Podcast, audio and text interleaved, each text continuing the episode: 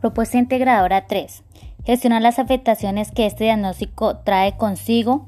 Una estrategia importante es la comunicación activa con su familia, con su entorno en el ámbito de salud, comunicación con el campo de la psicología, donde este profesional, como transmisor de la información, posee una serie de habilidades a la hora de comunicarse.